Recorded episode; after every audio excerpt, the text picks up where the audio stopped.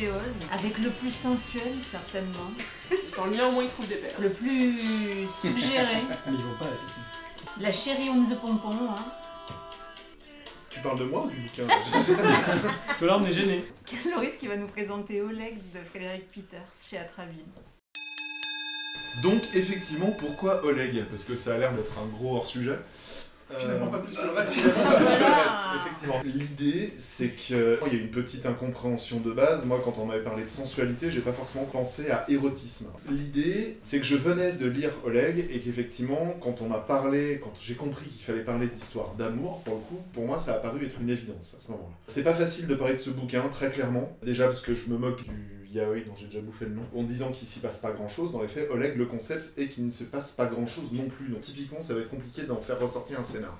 Euh, le bouquin, j'aime beaucoup l'objet, moi personnellement, qui est euh, cette espèce de rouge vif où il n'y a rien d'indiqué dessus, si ce n'est Frédéric Peters, qui est quand même, en ce qui me concerne, quelque chose qui me donne envie d'ouvrir un bouquin. Euh, on ne sait pas de quoi ça parle, j'ouvre le livre et en trois pages survolées, je sais que j'ai déjà envie de le lire. Parce qu'il y a ce dessin qui est hyper organique, parce que bon, il y a cet auteur que j'aime suivre depuis quelques années. Et puis je sais pas, il y a un truc qui s'en dégage. Donc c'est un bouquin de Peters. Peters, il est connu pour avoir fait quelques petites BD qui ont eu un vague succès, comme Coma, Ama, L'homme gribouillé et un certain Pilule bleue. Oleg fonctionne un petit peu comme Pilule bleue, c'est-à-dire que Pilule bleue racontait l'histoire de l'auteur. Il est dans la, il est Je- dans le- la biographie. il est dans la biographie, hein, c'est-à-dire qu'il parle directement de. Euh, donc dans Pilule bleue, il va raconter une histoire d'amour euh, complexe, je ne vais pas trop en dire pour que les gens qui ne l'ont pas lu puissent le découvrir. Et il a produit un bouquin particulièrement... euh, je ne sais pas comment dire, enfin il a produit un chef-d'œuvre. Légendaire. Légendaire, c'est exactement ça. Dans Oleg, on va retrouver le principe de l'autobiographie, même si là, Peter se glisse dans euh, un personnage, donc qui s'appelle Oleg, qui arrive gentiment vers la cinquantaine. Oleg est papa, Oleg est marié, Oleg est auteur de BD, Oleg a la tronche de Frédéric Peters. Donc dans les faits, il n'y a pas trop de doute sur le fait qu'il parle de lui. Et donc on va suivre son quotidien. À partir de là, je pourrais m'arrêter littéralement ici pour ce qui est de décrire l'histoire du bouquin, parce qu'il n'y a littéralement rien de plus. Je pense qu'on va, ça, le débat va être intéressant parce qu'on va tous y voir des choses différentes. En ce qui me concerne, Oleg, c'est l'histoire d'un homme qui du, du coup arrive gentiment vers la cinquantaine et qui pose un regard sur le monde. Qui pose un regard sur le monde, qui voit un monde changer, qui voit un monde dont il est de plus en plus, auquel il est de plus en plus extérieur. Accessoirement, le type est auteur de BD, donc on peut l'imaginer passer énormément de temps sur ses planches, la tête dans ses scénarios, et à un moment donné émerger et se rendre compte que les choses ont bougé très très vite autour de lui. Pour autant, c'est aussi l'histoire d'un homme qui regarde un monde qui change, mais qui le regarde avec bienveillance. À aucun moment, Peters tombe dans le côté c'était mieux avant, dans le côté les autres sont tous des cons et le monde va beaucoup trop vite pour moi. J'ai quand même l'impression qu'il regarde ça avec euh, un regard assez neutre et qu'il va toujours essayer d'aller chercher un moment du positif dans ce qu'il est en train de regarder. Un des exemples, euh, il est intervenant en classe dans une, euh, dans une élève, auprès d'élèves au lycée. Dans une élève? Il est intervenant auprès d'élèves dans une classe de lycée, il vient parler de son travail, 95% des gamins n'en ont littéralement rien à foutre parce qu'il n'a pas de compte Instagram. Il pourrait retenir ça de cette journée et pour autant la seule chose dont il va s'en rappeler, ça va être une jeune fille qui va lui sauver la journée en lui posant des questions. Et du coup, je trouve que cette, euh, cette scène est un peu à l'image de ce bouquin. J'ai jamais l'impression qu'il va sombrer dans quelque chose de gentiment réac et euh, qui va se plaindre d'un monde qui change. Ça, c'est la première chose que j'ai appréciée. Oleg est un bouquin qui m'a énormément touché parce que j'ai trouvé justement que c'est un bouquin qui parlait d'amour. C'est un bouquin qui parle du regard qu'un homme va poser sur sa compagne. Il la présente en disant que c'est une femme avec qui il vit depuis plus de 20 ans, qu'il désire depuis plus de 20 ans. Il nous fait comprendre tout au long de ce bouquin que c'est un homme qui aime encore plus sa femme de jour en jour. Et c'est une sorte d'hommage à l'amour autant long, un amour autant lent. L'inverse de ces amours éruptifs, de, de ce que 95% des histoires d'amour vont nous raconter, c'est-à-dire ce moment où on tombe amoureux, où les papillons s'envolent, où les violons sont muets, où on se touche les doigts, etc. C'est exactement l'inverse. On nous raconte ce qui se passe 20 ans après quand ça se passe bien. Et quand finalement c'est 4 fois plus fort. Euh, Je ne raconterai pas les rares moments où il se passe quelque chose de fort dans le bouquin, mais en l'occurrence du coup ça devient très impactant parce que ça concerne madame. On peut faire le même constat vis-à-vis de sa fille. Tous les moments qu'il partage avec sa fille sont extrêmement forts aussi parce qu'ils débordent d'un amour filial hyper puissant. Et pareil du temps long. On constate que c'est la résultante d'un homme qui parle avec son ado, mais parce qu'il a passé énormément de temps avec elle, qu'il partage mille choses, il parle de bouquins, il parle de films, ils se connaissent de manière vraiment très très intime finalement l'un et l'autre. À un moment donné, la fille regarde son père en lui disant qu'il est son meilleur ami gay. Je trouve ça vraiment hyper touchant. Et, euh, et pareil, ça c'est une construction qui se fait dans la lenteur. On n'est pas proche de son gamin. On- claquant des doigts et du jour au lendemain. Donc à travers ces deux personnages, Peters nous raconte finalement qu'ils sont d'une certaine manière ces bouées de sauvetage, que c'est probablement grâce à elles que le monde autour de lui est probablement plus lumineux qu'il ne pourrait l'être, sachant qu'il est complètement en décalage de ce monde-là. Euh, il nous raconte également que c'est probablement grâce à ce que le temps lui donne de meilleur à travers ses amours, que du coup, bah, c'est un homme qui apprécie de prendre son temps, qui réfléchit à ses scénarios. Il y a beaucoup de moments où il parle de son travail, il en échange avec, euh, il échange avec sa femme. C'est pareil, on est à, mille, euh, à des années-lumière de ce côté éruptif de l'artiste qui a une idée révolutionnaire. Ça me fait penser au dernier Larsonnet qui parle de son idée du siècle. C'est un peu, c'est un peu l'inverse. Frédéric Peters parle du quotidien, mais parle du quotidien dans ce qu'il a de plus beau, c'est-à-dire dans ce qu'il a d'apaisé. Et un peu de la même manière que malgré tout m'avait fait du bien quand je l'avais lu, Oleg, notamment vis-à-vis des moments qu'on traverse actuellement, m'a fait énormément de bien parce qu'on est dans des moments où on est obligé de se manger notre quotidien long et un peu morne en pleine poire et lui il m'explique qu'il en tire énormément de bonheur et énormément de positif. Donc c'est pour ça Oleg j'ai trouvé que c'était un livre euh, bah, qui parlait d'amour. Point. C'est intéressant qu'on n'ait pas du tout la même perception du ressenti du bouquin. Moi, j'avoue que les, les, chapitrages sur euh, son travail d'inspiration m'ont pollué la lecture. Clairement, euh, cette espèce de euh, d'imagination qu'il a par moment de partir sur. Alors, ce qu'il faut juste préciser, parce qu'effectivement, c'est très présent dans le bouquin, quand je dis qu'il parle de BD et de ses projets avec sa femme, en fait, ça devient la BD. C'est-à-dire que il, la bande dessinée, on voit pas un mec raconter ce qu'il est en train de. C'est Inception. C'est Inception, effectivement. on voit la BD se mettre en place sous nos yeux. C'est-à-dire comme à chaque fois, il y a une sorte de mise en abîme, comme une inception en effet, où au début de, de son histoire, enfin dans le tempo de la lecture, où on va partir dans une narration pour se rendre compte qu'en effet il y a une mise en abîme où c'est l'histoire qu'il est en train de raconter à sa femme pour avoir son avis et qu'au final bah, c'est le leitmotiv de ce qu'ils sont en train de vivre qui va devenir le bouquin en lui-même. Moi pour le coup ces errances on va dire de dessinateur elles m'ont un peu perdu. Le propre de l'histoire, enfin quand il y a justement euh, l'événement avec sa femme, enfin quand il y a des choses qui se passent plus directement, j'ai trouvé ça assez bouleversant. Enfin, vraiment amené avec beaucoup de justesse. Et qu'en effet, tout ce qui développe par rapport à ce moment très intime sur. Euh, pour moi, le, le, propre du bouquin, c'est vraiment la, la, peur de la perte de l'autre, en fait. Et qui, qui, est amené dans un quotidien parce que c'est tous peut-être ce à quoi on sera confronté un jour, perdre son alter ego. Et du coup, il arrive à, à cristalliser euh, les peurs, mais aussi surtout les, les, espoirs par rapport à ça et la reprise du quotidien sur C'est le, le, moment de la révélation de cette peur où on se rend compte, on se prend dans la poire toute la puissance de l'amour et l'importance de cette femme pour lui aussi. Donc moi je pense que s'il aurait recentré le récit vraiment sur ça et en effet sur la, la relation incroyable avec sa fille, j'aurais été plus envoûtée par cette écriture. Oui, mais il aurait fait le pilule bleue. C'était le miroir de pilule bleue 20 ans après. Voilà. Euh, bah, ça aurait été peut-être mieux, hein, parce que là du coup on sait pas ce qu'on lit. Hein. C'est Benjamin qui parle. Hein. Benjamin qui parle. C'est une bande dessinée très très complète justement, mais il y a peut-être beaucoup de choses qui sont peut-être pas complètement creusées. Dans le genre auto-fiction, il y a très peu de choses qui sont très vraiment réussies. Manu Larsenet le fait avec. Euh, c'est un peu les montagnes russes avec lui, mais il y a des, des, des fulgurances quand même. Là, je trouve qu'il va, il parle un peu assez, beaucoup à ses lecteurs. Euh, c'est les gens qui le connaissent par cœur vont voir les clins d'œil, donc ça, ça va. Mais il, joue le côté euh, crise de la quarantaine, mais il s'en moque, il prend ce genre et il s'en moque assez, assez, de manière assez intelligente. Et surtout, il fait dériver ce récit. Au début, c'est juste la comédie ah là là, j'ai 50 ans, je sais plus quoi écrire, euh, j'ai pas, pas eu trois fauves d'or, ça me fait un peu chier.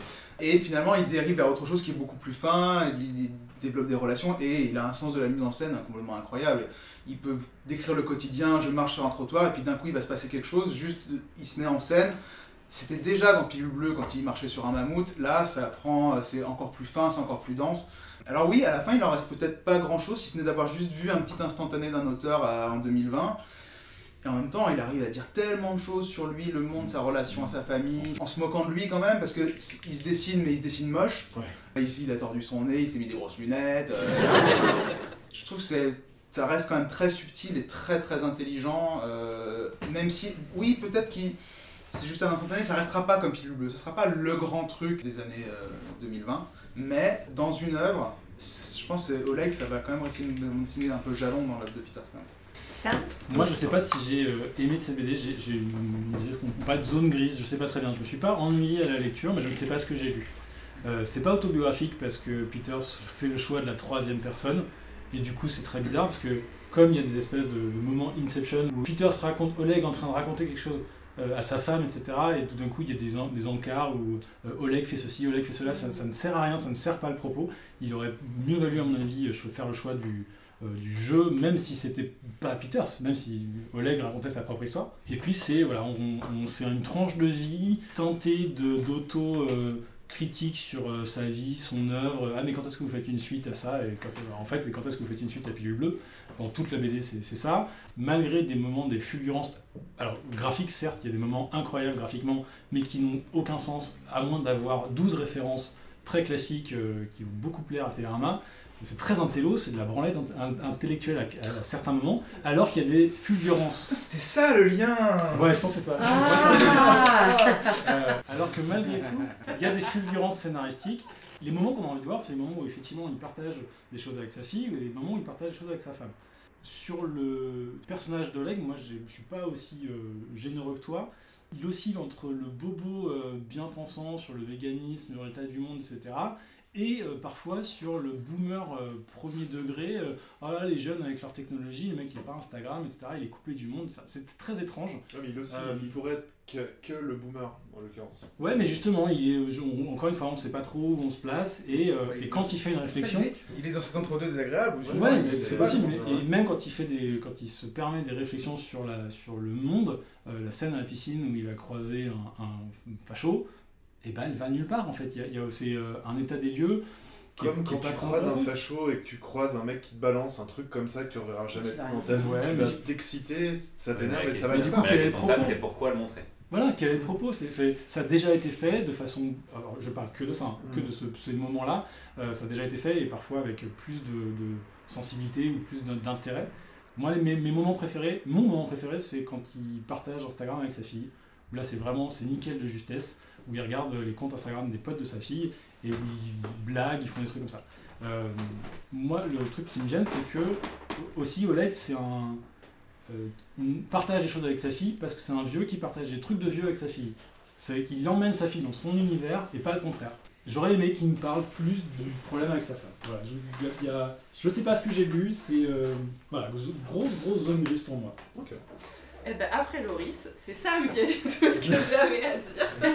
non mais moi je vais faire euh, répétition, tu vois, dans cette émission. Euh, moi le problème de Oleg, c'est que je l'ai lu avec le prisme de cette rencontre BD Bagarre, et donc du coup j'ai passé mon temps à attendre le moment où il allait avoir une notion de sexe ou une notion d'histoire d'amour. Du coup finalement j'ai assez vite compris pourquoi Loris l'avait choisi pour BD Bagarre, parce qu'il y avait quand même cette partie de l'histoire où il y a sa relation d'amour avec sa femme, qui est très belle que j'aime beaucoup. J'aime beaucoup le fait qu'il commence le bouquin en disant que ça fait 20 ans qu'ils sont ensemble, qu'il la désire toujours autant, que tout le monde se fout de sa gueule et tout, c'est hyper beau.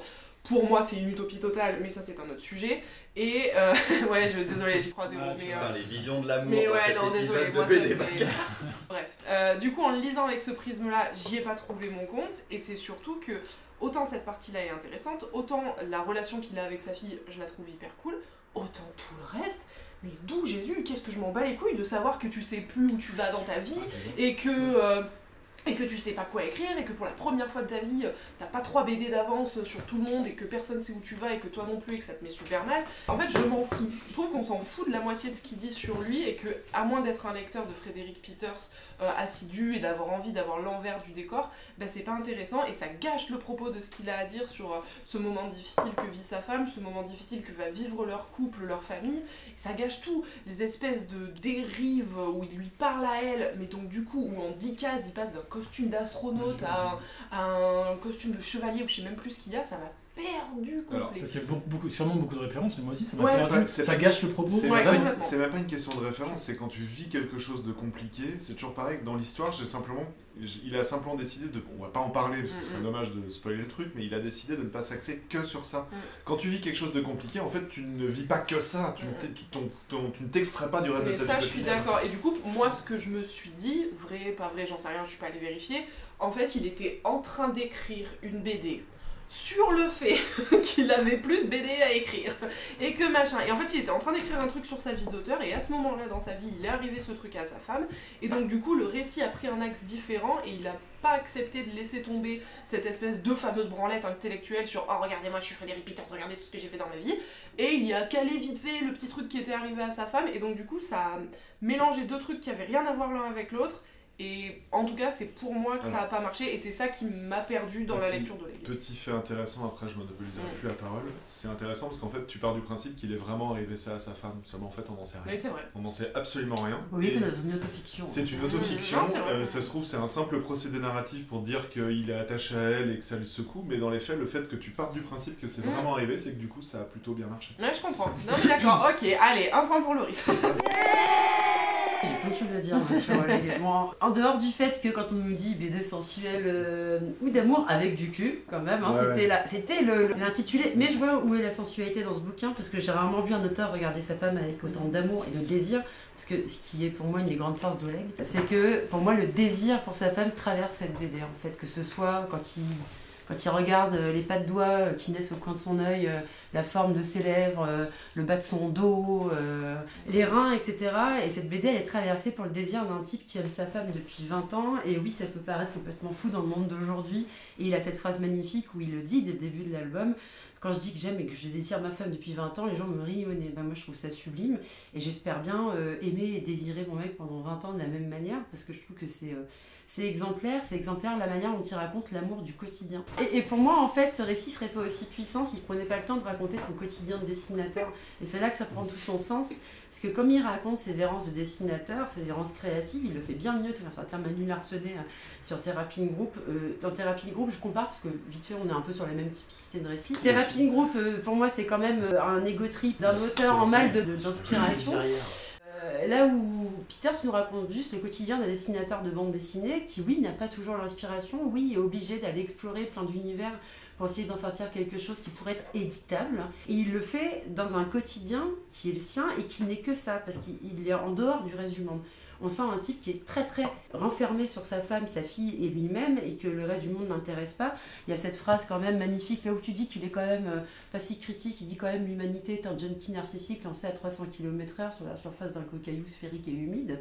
Il est un peu critique quand même avec le monde extérieur. Mais, mais ce que je veux dire par là, c'est que la puissance de l'amour qu'il porte à sa femme et à sa fille, mais à sa femme, puisque dans le désir, on va éviter de parler de désir avec sa fille, c'est que tout ça ne serait pas aussi puissant s'il n'y avait pas ce quotidien complexe quand même de ce type qui essaie de créer, qui t'explique tout ce processus créatif et je trouve qu'il le fait très bien et il le fait en rendant en plus hommage à toutes les bandes dessinées. Et c'est là que je le trouve super intéressant. Peter c'est quand même un auteur exigeant, c'est un type qui est pas lu par tout le monde, il est rangé dans le rang de la BD indé pour gens un peu intellectuels. Et dans cette BD il rend hommage à toute la grande bande dessinée grand public, il va parler d'Heroic Fantasy, de SF, de post-apo, il va se remettre en question, il va jamais être euh, je trouve euh, euh, critique et euh, malheureusement critique sur ce qui peut se faire ailleurs en bande dessinée, je, je trouve. Sa femme démonte tous ces- toutes ces propositions en disant Mais regarde, tu fais de l'heroic fantasy. Oui, mais un- c'est ça qui est intéressant. Elle Ouais. vient le remettre là où il faut remettre un auteur de BD quand il est en train de faire de la copie. Nous-mêmes, on est toujours en train de dire Ah là là, ça c'est du ça, ah là là, ça c'est du ça, ah là là, ça c'est du Mhm. ça. Le type cherche quelque chose de nouveau à amener à la bande dessinée. Ce faisant, il fait Oleg, qui je le rappelle est une autofiction, faut aussi qu'on fasse attention euh, à la manière dont on analyse. Et pour moi, Oleg, c'est un. Bijou de bande dessinée euh, humaniste dans ce que ce gars dit de la beauté du quotidien, qu'il soit d'ailleurs auteur de BD ou ouvrier chez Michelin. Ce qu'il dit dans cette BD, c'est j'aime mon quotidien, j'aime ma femme, j'aime ma fille, j'aime couper un oignon rouge avec du curry le soir pendant que ma femme est en train de bosser, que ma fille écoute de la musique dans sa chambre. Je- je- et, et je trouve qu'elle déborde d'amour hein, et de, et de et de beauté. Alors, on a déjà parlé de la, de- du dessin de Peter, son, son découpage, c'est extraordinaire, mais sincèrement, pour moi, Oleg, 2021 commence avec Oleg, je Mhm. souhaite bien du courage pour, en ce qui me concerne, trouver une BD qui va autant me remuer, me chambouler. Adrien? Euh, mais Oleg, moi, j'ai, j'ai, euh, c'est la bonne surprise parce que justement, euh, tout le monde dit euh, Peters, euh, on connaît. Moi, je connaissais pas, j'avais, j'ai pas lu euh, ce qu'il avait fait avant. Et euh, c'est pas le genre de bande dessinée qui, me, qui m'accroche au, au- départ. Et au final, c'est cette histoire de rien, c'est-à-dire du, euh, du, quotidien amoureux, c'est peut-être ce qui est le plus beau. Alors, c'est complètement hors sujet par rapport euh, au thème, je trouve.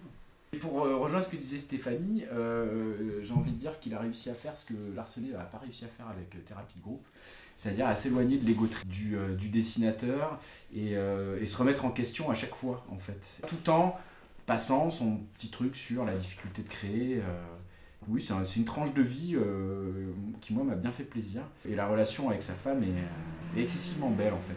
Moi, ça m'a interpellé. Ça m'a plus interpellé qu'une vieille histoire d'amour de 37 ans. Christopher. C'est c'est une suite à Pilule Bleue.